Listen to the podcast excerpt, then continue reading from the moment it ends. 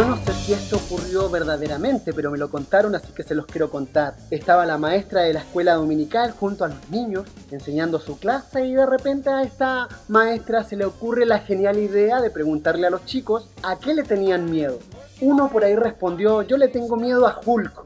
Otro respondió, no, yo le tengo miedo a la llorona. Una niña por ahí dijo, no, yo le tengo miedo al viejo del saco. Y por ahí al fondo estaba Juanito, siempre hay un Juanito en el grupo, ¿verdad? Y Juanito dice, tía, maestra, yo le tengo miedo al malamén. ¿Cómo es eso? ¿Cómo le tienen miedo al malamén? Sí, tía, yo le tengo miedo al malamén. Porque cada vez que mi mamá ora, dice, y líbranos del malamén. Hola amigos, hermanos, con tertulio de las redes sociales. Aquí estamos en un nuevo capítulo de Teología Underground. Le damos gracias a todos aquellos que escuchan este podcast regalón, este podcast que lo hacemos con mucho cariño para edificación del cuerpo de Cristo. Espero que sean bendecidos, espero que puedan ir creciendo en la gracia en cuanto al conocimiento de la palabra de Dios. No tiene otro propósito, ese es el propósito de este su podcast, Teología Underground. ¿Qué es la ley de Dios? ¿Qué es la ley de Dios? Hoy tengo invitado a un amigo especial que hace poco lo conozco, él se llama José Páez es colombiano, un apologeta. José, ¿qué es lo que es para ti la ley de Dios? La ley de Dios refleja su santidad y su carácter. Esta ley moral es vigente. Los diez mandamientos, escritos por la mano de Dios en piedra. Jesús, en el Sermón del Monte, dice que Él vino a cumplir la ley y nos muestra la esencia, que mira el corazón y las intenciones más allá de las acciones. La ley moral es el estándar de bondad, es el espejo ante el cual podemos vernos en la perspectiva correcta, es decir, como pecadores. El pecado es por definición la transgresión de la ley y por eso la ley es esa luz que nos da conocimiento de pecado, que nos muestra el pecado en extremo pecaminoso, que nos muestra que todo intento de autojustificación de nuestra parte delante de Dios fallará, que nuestra justicia es como trapos de inmundicia ante el Dios Santo. La ley del Señor hace abundar el pecado, pero donde el pecado abundó, sobreabundó la gracia. La ley ha venido a ser nuestro tutor, nuestro ayo, para llevarnos a Cristo, para ser justificados por la fe. La ley está escrita en las conciencias de cada ser humano y nos muestra que todos somos culpables delante de Dios. Nos deja a todos con la boca cerrada, nos deja a todos convictos, muertos espiritualmente, de camino al infierno, nos muestra la realidad y gravedad de nuestro pecado. La ley prepara nuestro corazón para la gracia, para el Evangelio, para la cura, para el gran médico, porque por ella entendemos que estamos enfermos de muerte. La ley del Señor es perfecta, el mandamiento del Señor es puro, que hace sabio al sencillo. La ley moral de Dios es nuestra norma de santidad en la vida cristiana. Es el retrato de lo que significa ser hechos a la imagen de Cristo por el poder transformador del Espíritu Santo en nuestras vidas. La ley nos muestra que estamos hambrientos y sedientos de justicia, para que esa justicia sea saciada a través de la justicia perfecta imputada de nuestro Salvador, Jesucristo, quien cumplió cada uno de los puntos de esa ley. Jesús no solamente murió por nosotros, sino vivió por nosotros una vida perfecta, una vida santa, una vida conforme al mandamiento de Dios, aquel de quien Dios podía decir, este es mi Hijo amado en quien tengo complacencia, abriendo un camino para que muchos otros hijos a través de él podamos decir a Dios, Padre nuestro. Súper, gracias José por tu respuesta, por ser certero y conciso. Si hay un tema complejo y muchas veces tabú dentro de la iglesia por malas interpretaciones, por una mala comprensión, por una mala exégesis de la escritura, es la ley de Jehová, es la ley de Dios. Así que es necesario, es urgente hoy día que hablemos de este tema para que tengamos una visión sana con respecto a lo que Dios nos quiere transmitir en cuanto a su ley tenemos dos extremos. Por un lado, tenemos un extremo que nos dice que ya no estamos en el tiempo de la ley, así que no debemos considerar el Antiguo Testamento porque ya está pasado de moda o porque estamos viviendo en el tiempo de la gracia, así que hagamos lo que sea, comamos y bebamos, pequemos total, Dios nos perdona.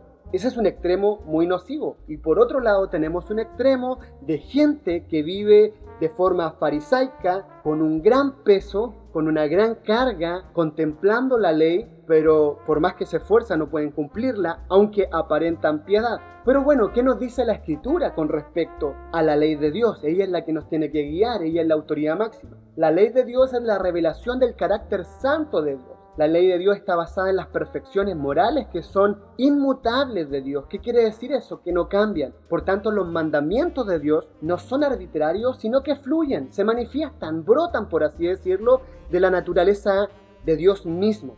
Por lo tanto, la ley de Dios no proviene de su voluntad, sino que provienen de su carácter santo.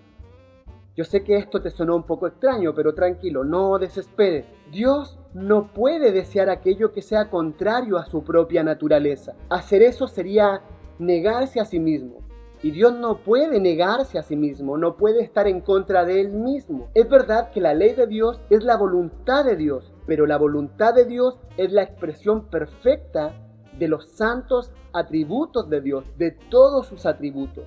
De allí que Dios le ordene a los hombres que sean santos porque Él mismo es santo. Dios condena la falsedad y llama a los hombres a hablar verdad porque Él mismo es la verdad y no puede mentir. Dios le ordena a los hombres que sean fieles a sus obligaciones pactales porque Él mismo guarda el pacto y es fiel en llevar a cabo aquello que Él ha prometido. Dios ordena a los hombres que amen a su prójimo porque Él mismo es amor. Dios es amor. Dios ordena a las autoridades que castiguen a los malos, a los perversos, de acuerdo con sus sanciones, a las consecuencias de sus malas obras.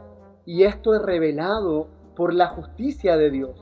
Él es un Dios de justicia que castiga las transgresiones de su ley. La ley de Dios es visible primero desde la pureza de la naturaleza de Dios. Por lo tanto, se le llama la ley santa y esto lo podemos ver en Romanos 7:12. Y también vemos que es una ley pura santa y pura. donde vemos que la ley es pura? En Salmo 19, versículo 8.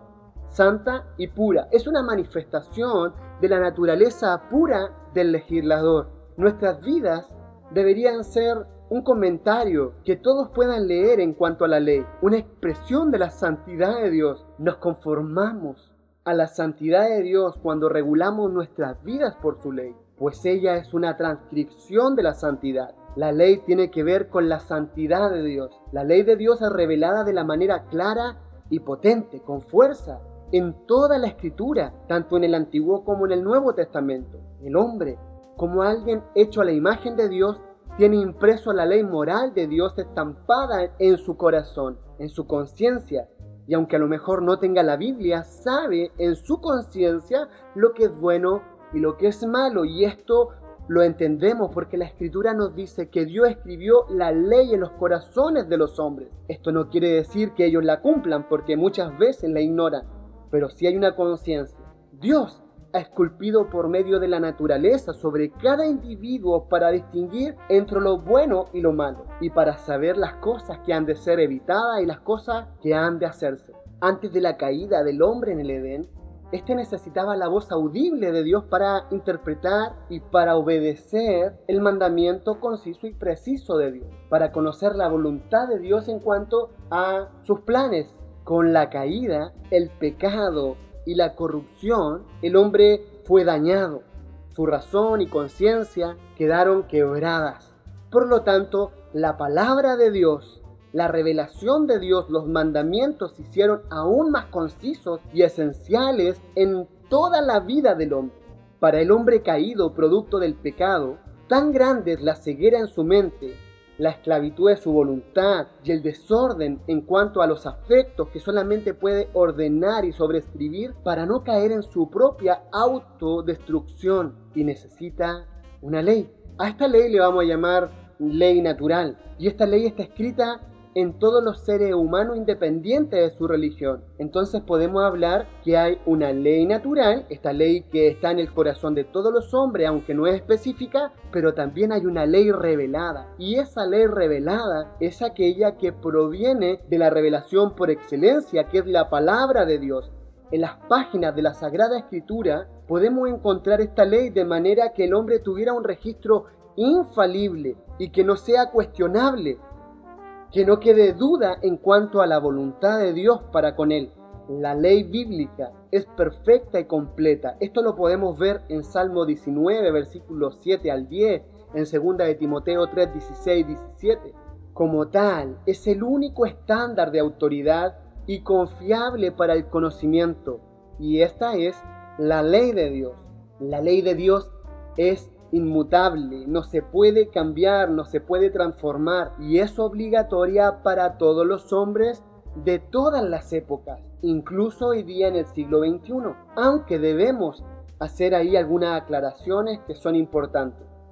La ley moral como transcripción de la naturaleza santa de Dios no cambia, porque Dios no cambia, Él es inmutable, como dice Malaquías 3:6, porque yo Jehová no cambio, de manera que su ley tampoco cambia. Salmo 119, versículo 89 nos dice, por siempre, oh Jehová, permanece tu palabra en los cielos.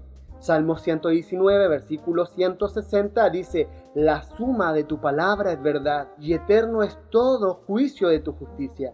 Subraya eso, eterno es todo juicio de tu justicia.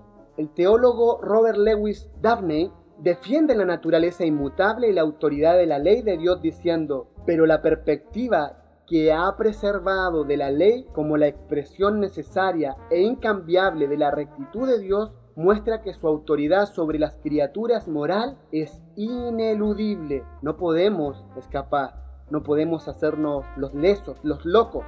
Si Dios se revela él mismo a ellos, no puede sino revelarse tal y cual como Él es. Así pues, estos preceptos, esta orden, son la expresión inevitable de una voluntad guiada por perfecciones inmutables. Por lo tanto, es imposible que cualquier dispensación, tiempo, era pueda cambiar la misericordia, la gracia o la ley de Dios.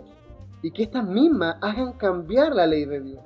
No puede abrogar, no puede anular la ley. Porque si anulamos la ley, que es la naturaleza santa de Dios, estaríamos anulando a Dios mismo. ¿Van comprendiendo? Así que mucho ojo, sé que este tema es un poco complejo, así que no se desconecten, pongan atención. Yo sé que esto es muy hardcore, porque tú al igual que yo, o la mayoría de nosotros creíamos que en este tiempo la ley ya no corría, porque estábamos en la gracia. Eso me enseñaron algunos amados pastores en otro tiempo. Pero como Dios no cambia, su ley tampoco cambia. Ahora sí tenemos que dejar claro, y esto lo voy a decir bien fuerte y lo voy a repetir, que no somos salvos por la ley. No somos salvos por la ley, somos salvos solamente por la gracia, por la sola gracia, aunque Jesús cumplió toda la ley. Él es nuestro ejemplo, Él es nuestra máxima, Él es nuestro reflejo, el cual tenemos que seguir. La misericordia de Dios a través de la justicia satisfactoria de un redentor, el Señor Jesucristo, puede levantar la maldición de la ley. ¿Por qué una maldición? Porque no la podíamos cumplir, se hizo tan pesada. Y esta ley tenía un propósito, convertirse en un espejo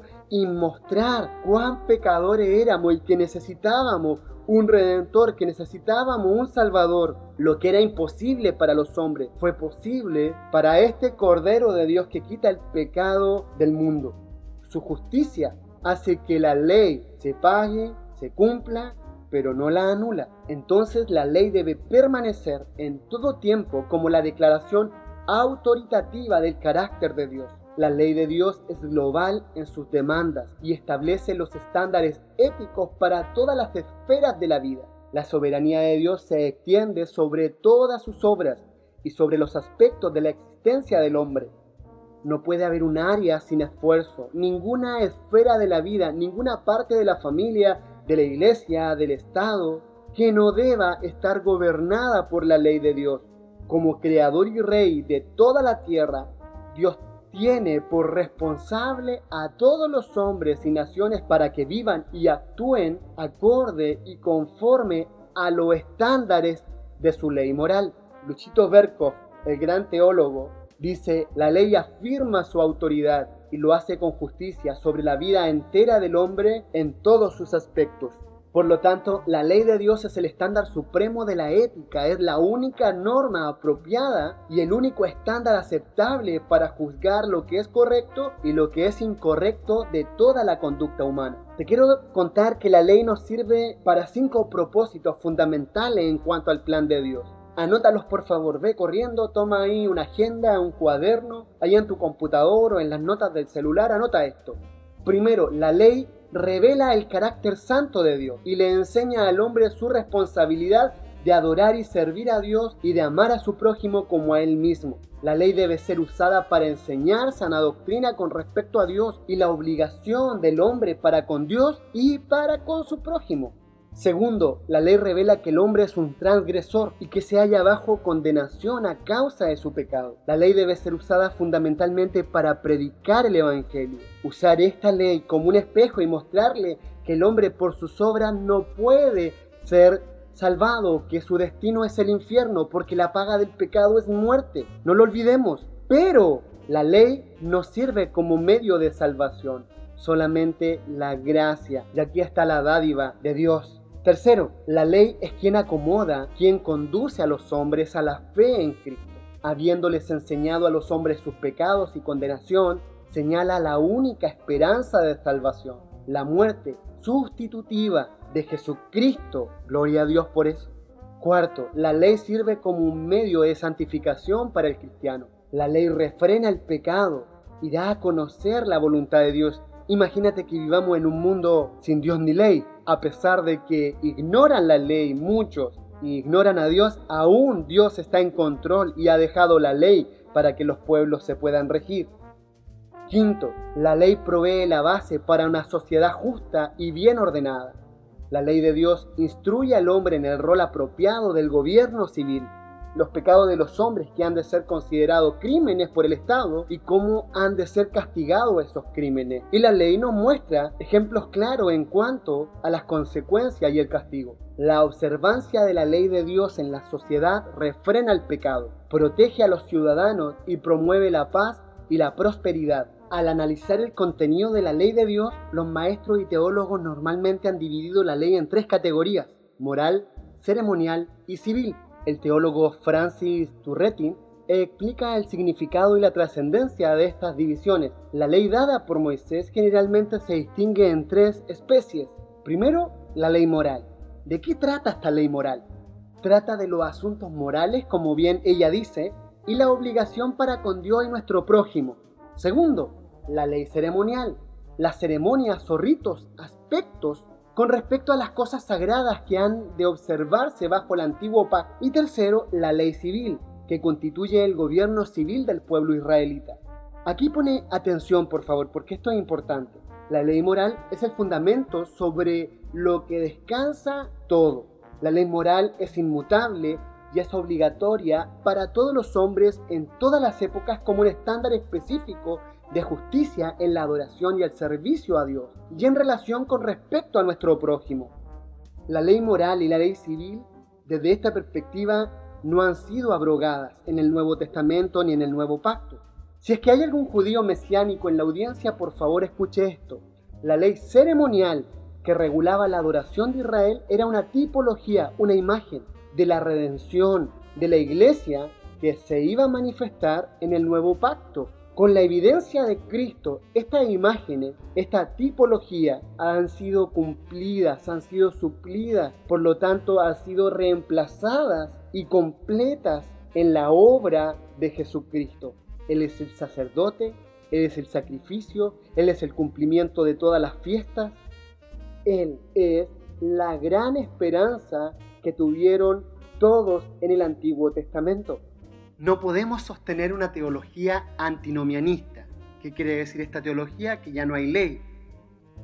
Cayendo en un hipercalvinismo donde terminamos abusando, queramos o no queramos, de la gracia. Eso sería una muy mala interpretación de toda la escritura. La Biblia provee la base necesaria para el entendimiento y uso de la ley de Dios. Así que esa ley sigue vigente el día de hoy. No olvidemos las palabras de nuestro Señor Jesús. Él en Mateo 5:19 dijo, de manera que cualquiera que quebrante uno de estos mandamientos muy pequeños y así a los hombres enseñe, muy pequeño será llamado en el reino de los cielos. Mas cualquiera que los haga y los enseñe, éste será llamado grande en el reino de los cielos. Amigos, hermanos, con tertulio, estamos llegando al final de este capítulo y los quiero desafiar. Así como el salmista proclamaba y decía, oh, cuánto amo yo tu ley, que podamos contemplar la ley, amarla y cumplirla.